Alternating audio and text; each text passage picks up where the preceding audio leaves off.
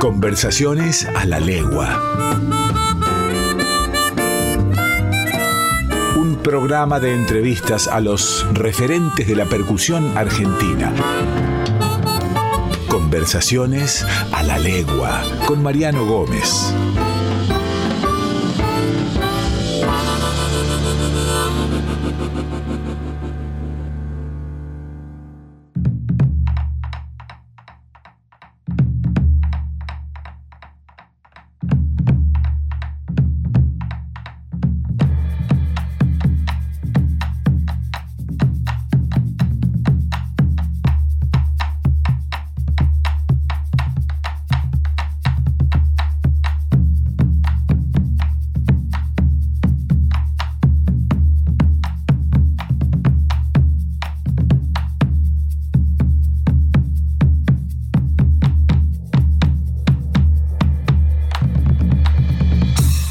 Bienvenidos y bienvenidas a Conversaciones a la Legua, un lugar donde la música vibra.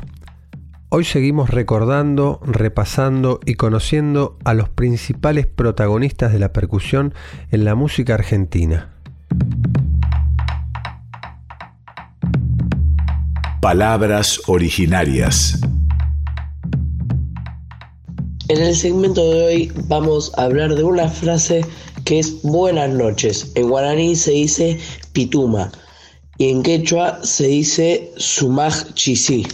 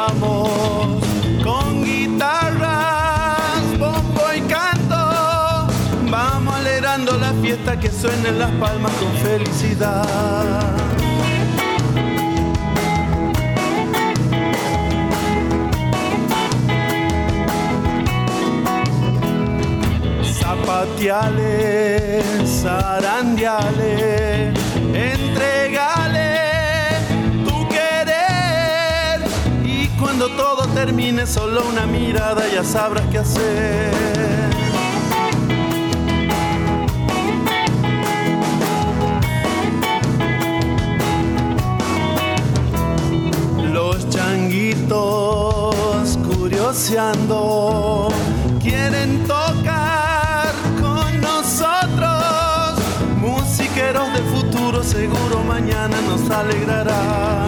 No hay fronteras, no hay gobierno, no hay envidia, no hay violencia. Solo los que aman la tierra, la vida, la cosa y la libertad.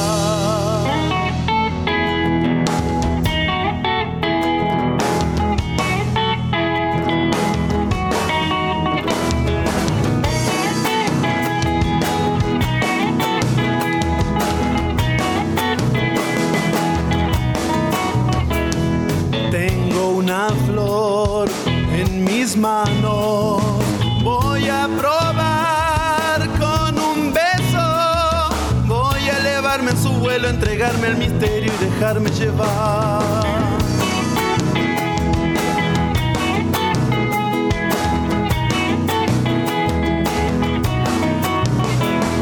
Bella noche tan natural, estrellada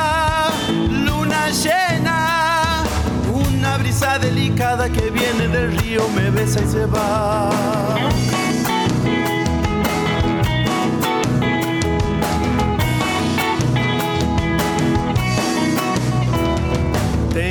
Encuentro amor, bellos ojos, tus caricias y tus besos. Nuestro romance juramos y sé que esta historia no tiene un final.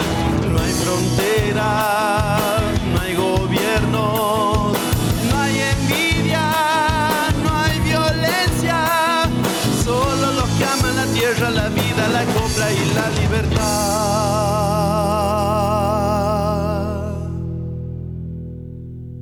Escuchamos Buenas noches por Demi Carabajal.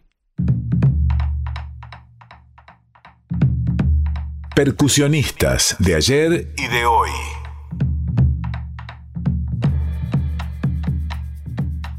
Néstor Astarita es sin duda uno de los bateristas más emblemáticos de la ciudad de Buenos Aires. Nació el 21 de septiembre de 1938 en el tradicional barrio de Barracas. Desde muy chiquito y con el consentimiento de su abuela, empezó a golpear las cacerolas de la cocina y por tal motivo él se considera el baterista argentino más precoz.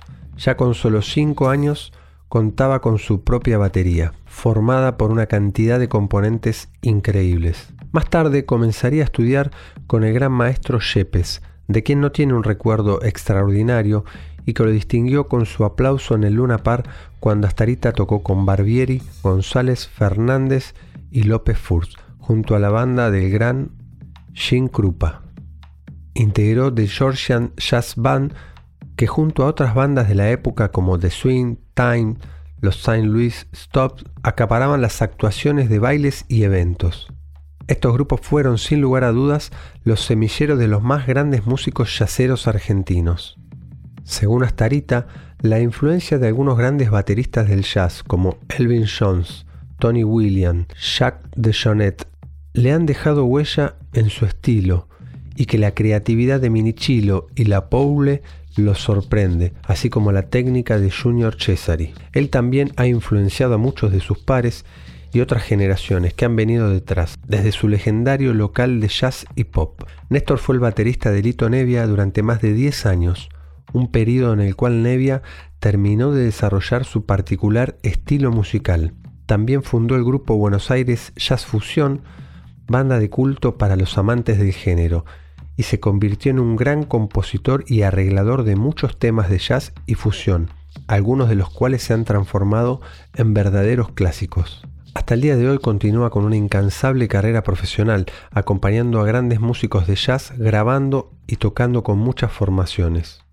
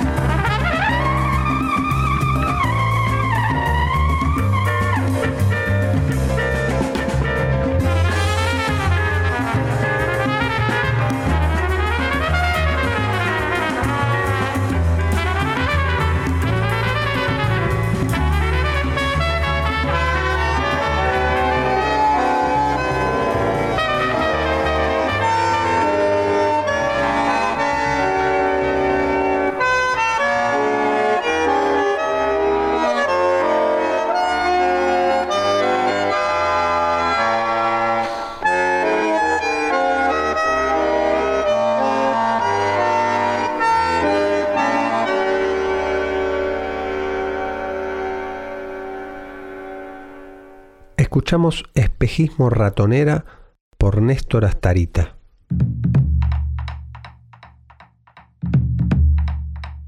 Bueno, recibimos en conversaciones a la legua a una percusionista, Laura Repesa, este, que viene desde hace un tiempo ya mostrando una modalidad de trabajo diferente, mostrando su propio sonido, su propia interpretación en la música.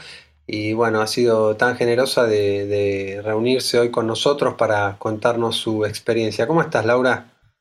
Hola, estoy muy bien re agradecida con vos por, esta invitación. Laura, este, eh, tu actualidad, bueno, eh, muchos la conocen, para aquel que no la conoce, es una percusionista que actualmente está siendo parte de la banda de la Mona Jiménez, a su vez trabaja también, tiene una amplia experiencia en grupos de folclore. ¿Cómo comenzó este, tu, acercamiento a la percusión y a la música? ¿Fue a través de la familia? ¿Fue a través de una experiencia con amigos? ¿Cómo sucedió eso? ¿Lo recordás? Sí, fue a los siete años, es el primer, primer acercamiento. Eh, fue en una situación muy graciosa. Eh, mi papá, bueno, fue un momento en mi vida en que estaba hospitalizada y estaba en silla de ruedas entonces mi papá me sacó a pasear a la plaza del frente del sanatorio en donde estaba, eh, donde me estaban eh, haciendo las operaciones, bueno, y, toda la, cuestión hospitalaria. Y cuando me saca a pasear eh, por, la, por la plaza al frente, justo tuve la, suerte de que en la plaza estaba por tocar una banda y estaba la batería armada con las luces, con el sonido y fue impactante para mí. Para mí fue, siempre digo, fue amor a primera vista. Yo vi la batería y me quedé atónica. Fue, quiero eso, quiero eso, no sé cómo, amor, o sea, realmente no, no. Y bueno. ¿Qué estaban tocando? Eh, ¿Te acordás qué música estaban tocando? Estaban tocando rock y pues es que tengo imágenes, yo en esa época tenía siete años, ¿no? Pero me acuerdo de imágenes, la batería era negra y el baterista tenía la campera de cuero, el señor, y me acuerdo que tenía el pelo, ¿viste ese corte de pelo que es así como parado? Como una cresta. Eh, bien pan, sí, una cresta, bueno, tenía ese corte de, cabello. Me impactó todo, todo. Eh, escuchar cómo suena una batería, ver una batería, ver una banda en vivo, porque fue la primera vez que vi una banda en vivo. En, en Jujuy, bueno, yo soy de, de, San Pedro de Jujuy, hasta ese momento no había visto una batería. fue la primera vez en mi vida que vi una batería. Había visto otros instrumentos, pero no una batería. Y realmente fue un flash, fue un flechazo, fue amor a primera vista. Y mm, bueno, eh, desde ahí tomé una decisión a los siete años, eh, en silla de ruedas, pre-amputación de piernas, porque estaban por amputarme el pie derecho. Eh, me estaban haciendo cirugías de reconstrucción de la pierna, pero bueno, como que eran muchas cirugías y, si no quedaba bien todo, era una paciente para amputación. bueno, entonces le avisé a mi papá que papá, me voy a dedicar a la batería. ¿Viste lo que, lo que vi en la plaza? Bueno, yo quiero tocar eso. No sé cómo, yo, yo voy a tocar eso. Y él me intentó chantajear con otros instrumentos, con el teclado, con la guitarra. La armónica es más fácil de llevar, te habrá dicho. Sí. Y no, no, me, puse súper cerca y, y, porque uno cuando se enamora no, no le puedes decir, es como una cuestión de que no, no importan las adversidades, no importan los obstáculos, era difícil, es difícil, porque todos los días cuesta, es estudiar batería, estudiar técnica de bombo y, progresar en lo que involucra el audio y las variables que hacen a la batería a nivel profesional, es difícil, pero no es imposible.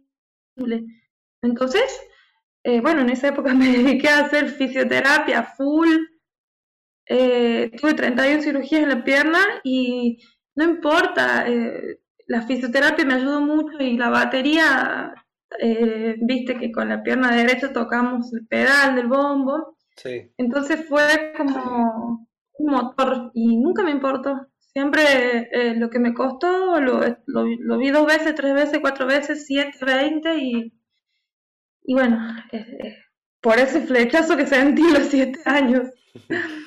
bueno, obviamente todo va de la mano, ¿no? Batería, percusión, congas, más bombo, así somos locos los, los que nos dedicamos a esto, que es como que por ahí eh, nuestros vecinos no suelen querernos. no somos las personas más queridas del barrio.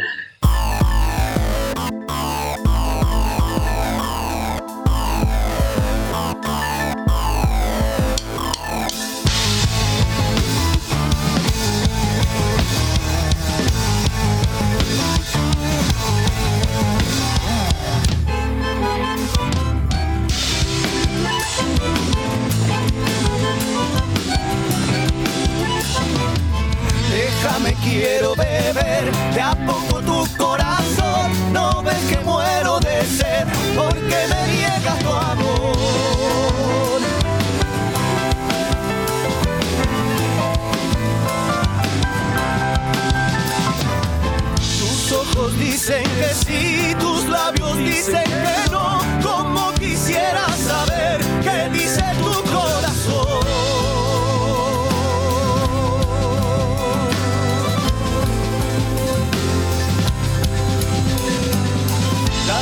ya te pedí cantando en otra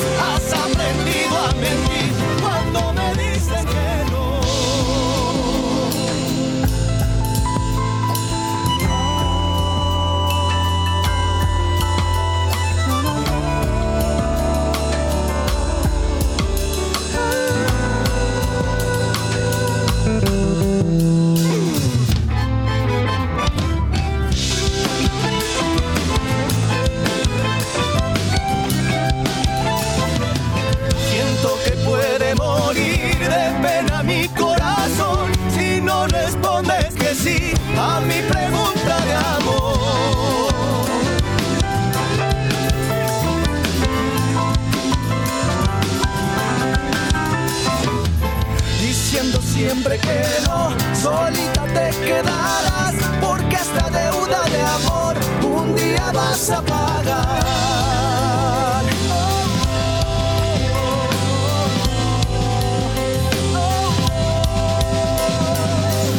te hagas mal de rodar, negándome tu pasión. Sé que te mueres por mí, aunque me digas que no. No quiero yo presumir,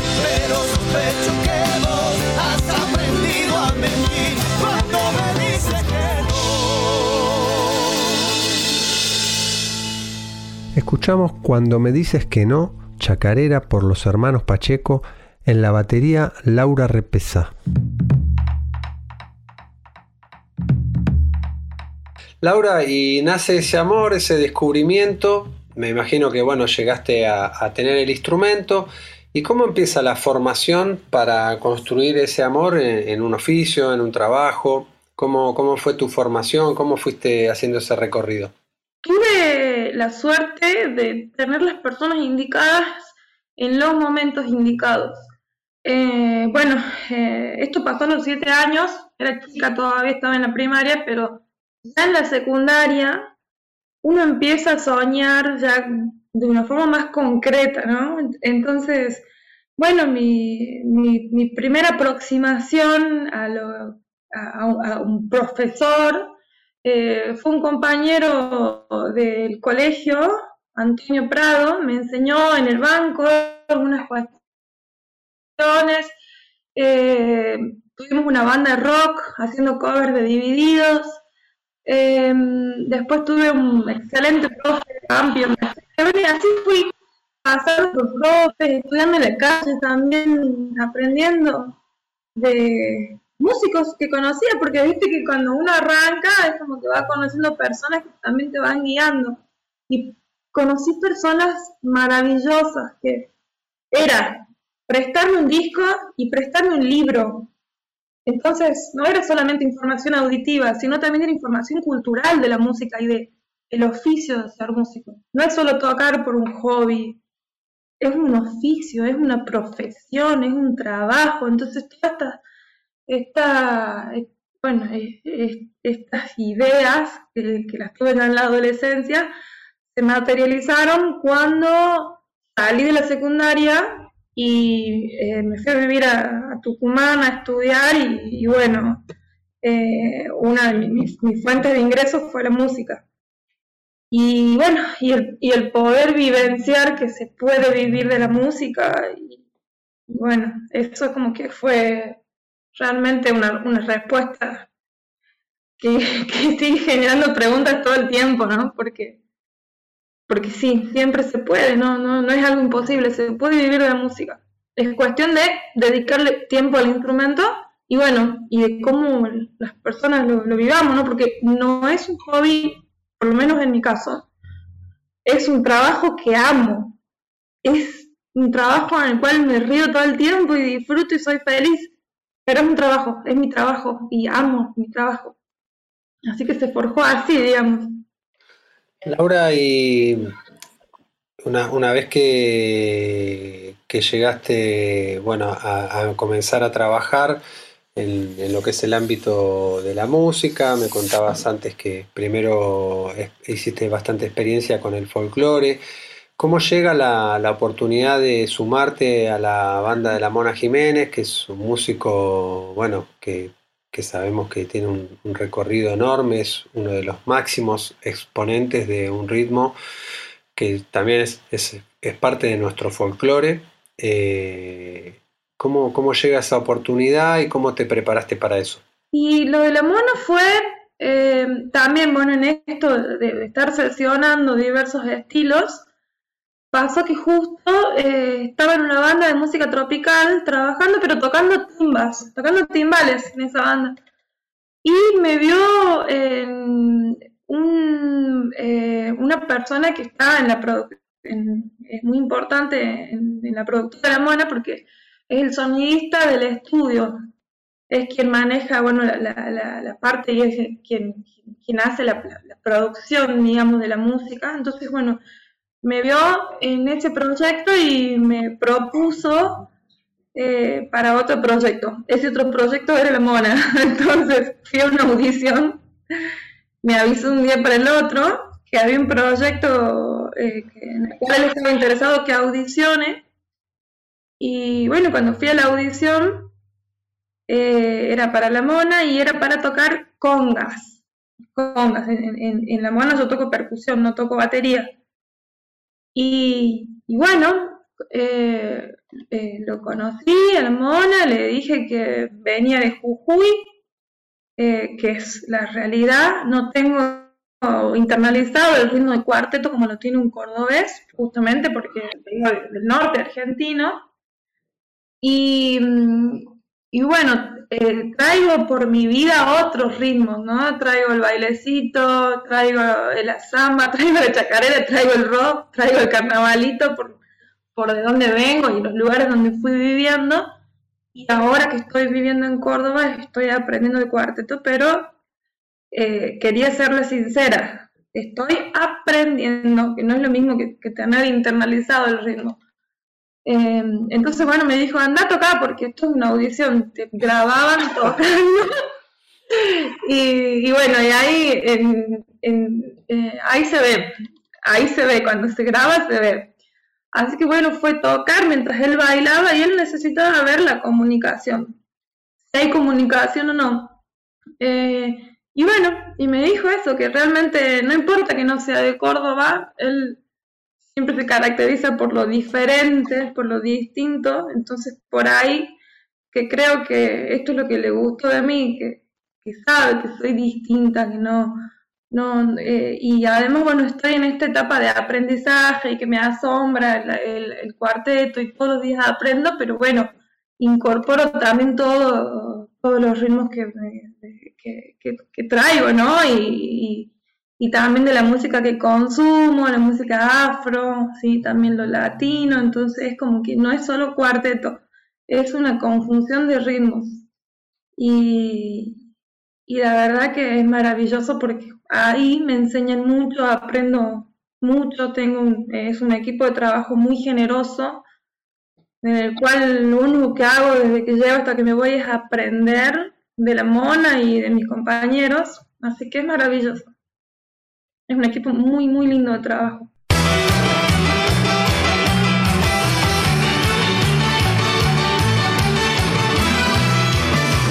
Saciado de hacerte el amor, despierto en mi habitación, tu sangre me empieza a correr,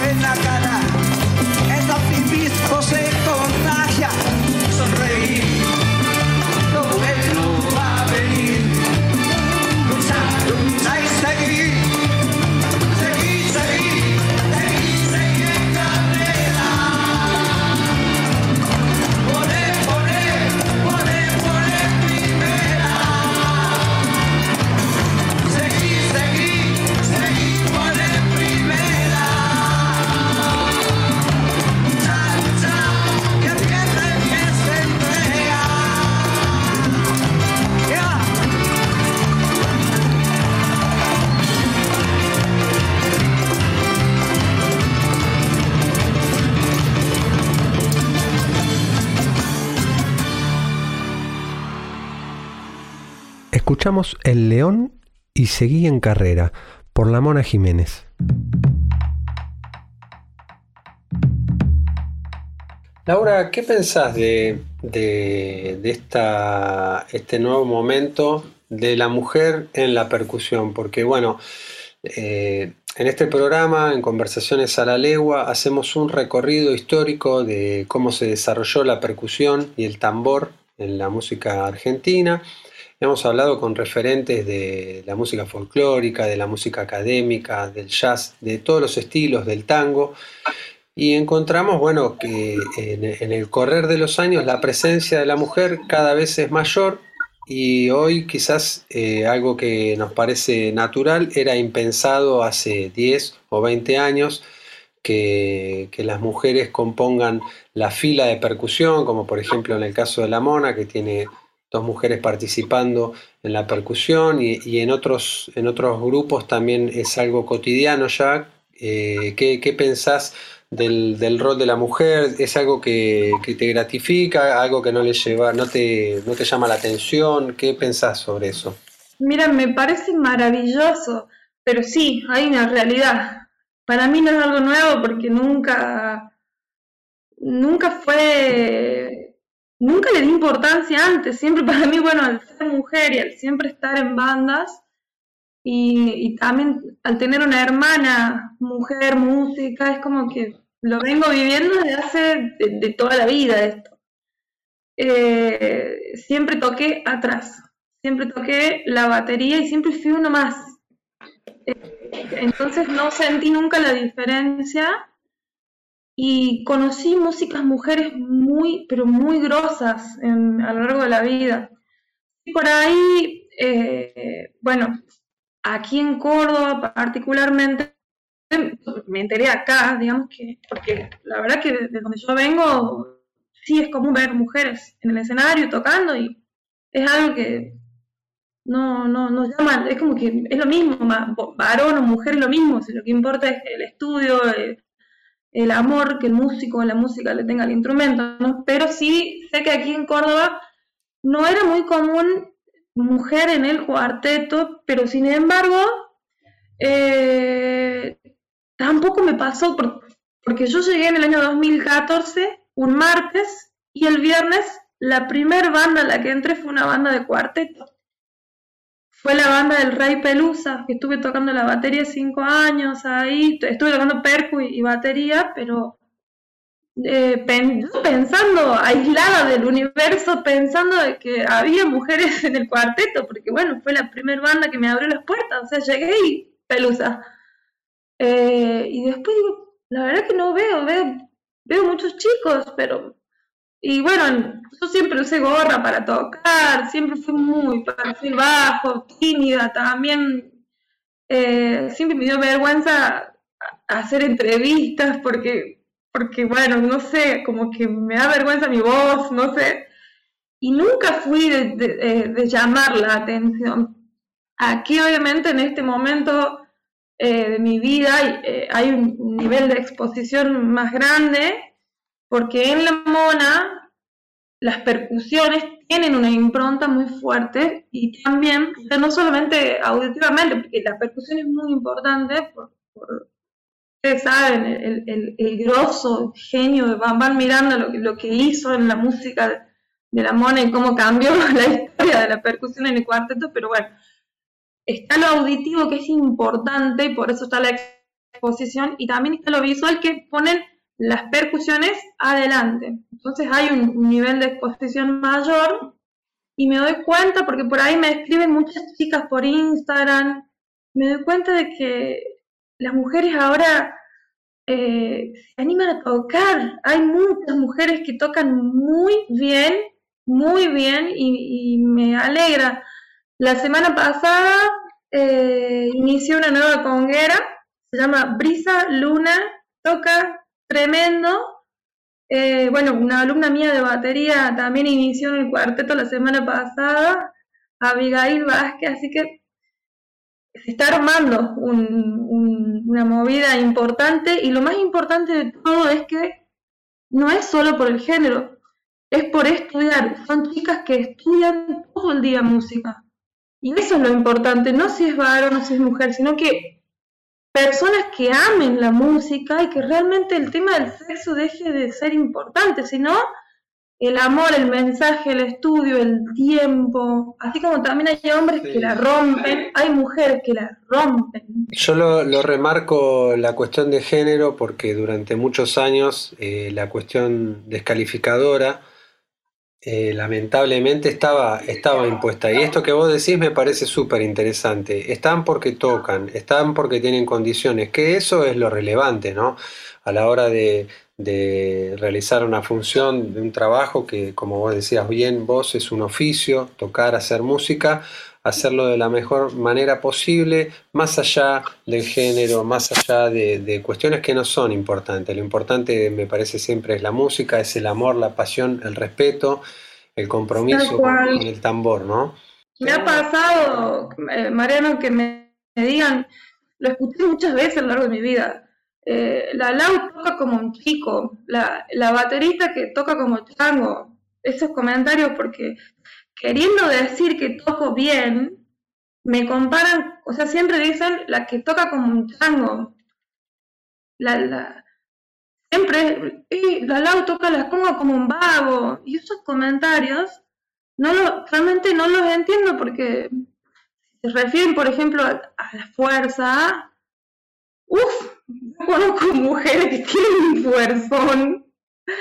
Realmente no, no entiendo, es, como que son comentarios me parece que se está cambiando el paradigma. Realmente no, no basta por, no es, la fuerza física, es la técnica. Y la técnica implica el estudio. Y el estudio implica la constancia. Y la constancia implica el amor. De ahí viene todo. Parte del amor. Amás el tambor, listo, le dedicas tiempo. No lo amas, no lo hagas. De eso se trata, digamos. Totalmente. Laura, ¿cuáles son tus proyectos para, para a corto a corto plazo? ¿Qué, en, qué está, ¿En qué estás este, pensando aparte de, de tu actualidad laboral? quiero progresar. Siento que me falta mucho y bueno, esta semanita que pasó, que a vos te lo conté en, recién justo antes de que empecemos a grabar, me pasó que no estuve bien de salud la semana pasada eh, por exceso de trabajo, exceso pero al nivel de 15 horas diarias, 17 horas diarias. Y bueno, mi, mi proyecto hacia- a corto plazo es dedicarme 100% a la música, ¿sí? No estar tan... eh, eh, Diversificada. sí, diversificada. Eh, creo que vale la pena ser valiente y jugarse al 100 y dar todo para progresar. Eh, y así a nivel, eh, si me pregunta, o sea, si la pregunta va hacia mi objetivo, y yo tengo objetivos muy altos que todavía estoy lejos, pero que mm, sé que con tiempo y esfuerzo, eh, bueno, me, me voy acercando. Sí, yo admiro mucho a Giovanni Hidalgo, admiro mucho a Pedrito Martínez, eh, bueno, a Bamán Miranda, eh, y me gustaría mucho llegar a tocar a ese nivel, y ese nivel implica más tiempo. Y con respecto a la batería, admiro mucho a Catriel Ciavarela, el baterista de Divididos, a Chad Smith, el baterista de Red Hot Chili Peppers. Eh, entonces, si quiero eso, necesito más tiempo en los instrumentos. Así que bueno, ese es mi objetivo ahora. Y, y bueno, por supuesto, priorizar mi salud, comer bien, eh, tener tiempo para, para hacer que mi cuerpo esté sano y no trabaje tantas, tantas horas, sino lo, lo que trabaja una persona normal. Así, bueno, cuando hago música no estoy cansada, estoy más, más feliz. Así que eso estoy buscando. Bueno, Laura, te agradezco enormemente que hayas, eh, que hayas querido participar en Conversaciones a la Legua para contarnos todo este trabajo que estás haciendo, que me parece espectacular y que obviamente todos estos proyectos que, que enumeraste, eh, confiamos ampliamente en que, en que lo vas a poder hacer porque tenés unas condiciones espectaculares y una técnica bárbara. Así que bueno, te súper, súper agradezco que nos hayas dedicado este, este tiempo para conversar con nosotros. No, yo te agradezco a vos, mira, con tantos percusionistas que, que, que piensan en mí para esto, eh, la agradecida soy yo. Así que, gracias. Música Lado B.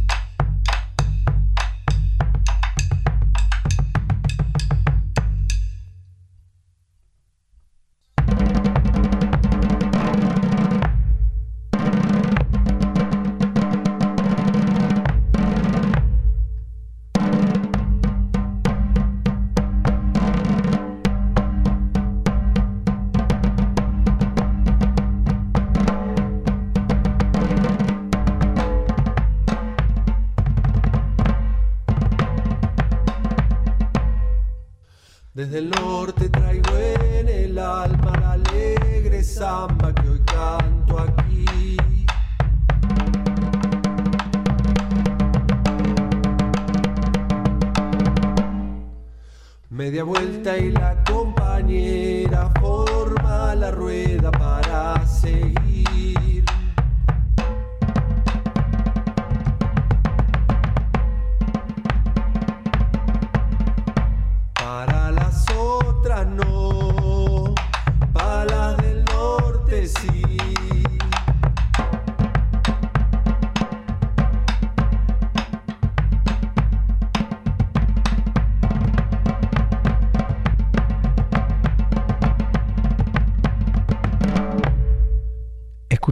Al Jardín con Peters por Juglar Dúo, conformado por Mauro Caratcoche y Mariano Gómez.